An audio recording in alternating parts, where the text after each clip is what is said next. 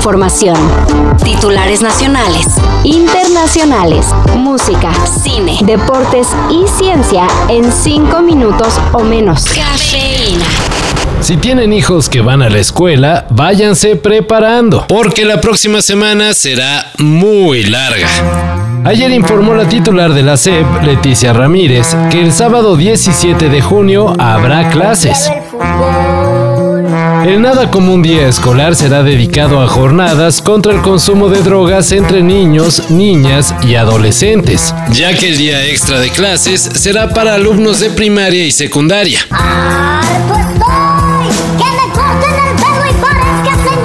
Se desconoce si eso será una excepción o comenzará a ser regular. Todo puede suceder.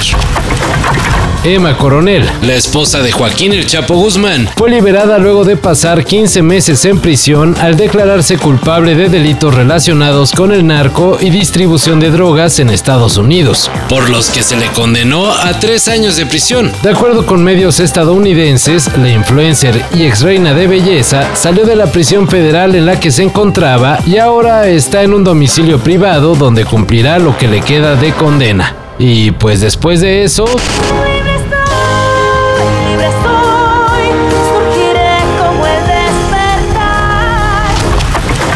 Messi tiene nuevo club.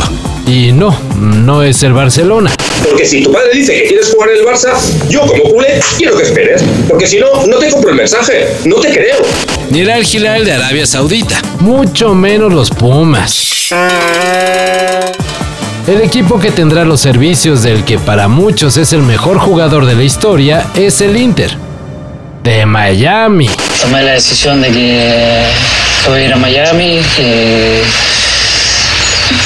Todavía no tengo cerrado 100%, nos falta algunas cosas, pero, bueno, decidimos, decidimos continuar el, el camino ahí.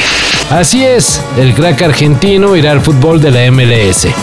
De acuerdo con el propio Messi, su deseo era regresar al Barcelona, pero el club catalán iba a tener que hacer malabares financieros y para evitar problemas, mejor se decidió por el Miami donde se le pagará menos que en Arabia, pero pues es Messi y el dinero ya no le importa. Digo, tanto. Por cierto, gracias a que Messi llegará a la MLS, muy pronto lo veremos disputando partidos contra clubes mexicanos, por aquello de la League's Cup. Ahora sí parece que estamos en un capítulo de Black Mirror, es lo que dicen varios cada que se sabe alguna novedad de la inteligencia artificial.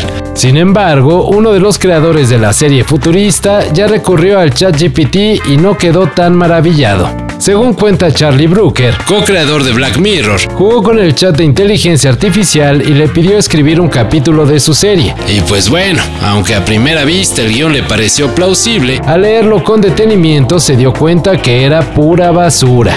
Todo lo que hace ChatGPT es buscar todas las sinopsis de los episodios de Black Mirror y mezclarlas. Luego, si profundizas un poco más, te quedas como, oh, en realidad no hay ningún pensamiento original aquí.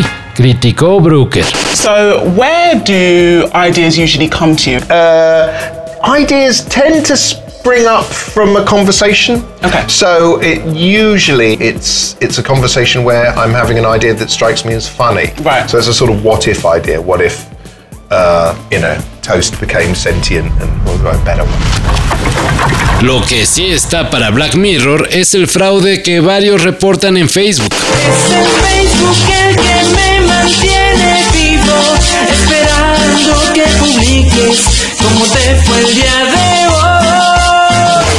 Según las denuncias, es en esta red donde criminales digitales hacen de las suyas ofertando artículos a precios ridículos que son difíciles de rechazar. Pero el fraude está en que dichas ofertas se hacen desde cuentas de Facebook robadas y los compradores son contactos de estas. O sea, confiados de que se trata de un conocido y entonces la compra es segura. Según víctimas del robo de sus cuentas en Facebook, simplemente de un momento a otro se cerró su sesión y ya no pudieron entrar ya que el ladrón cambió contraseña, número asociado, etcétera, etcétera, etcétera. Y una vez con el control de la cuenta, comenzó a vender productos inexistentes.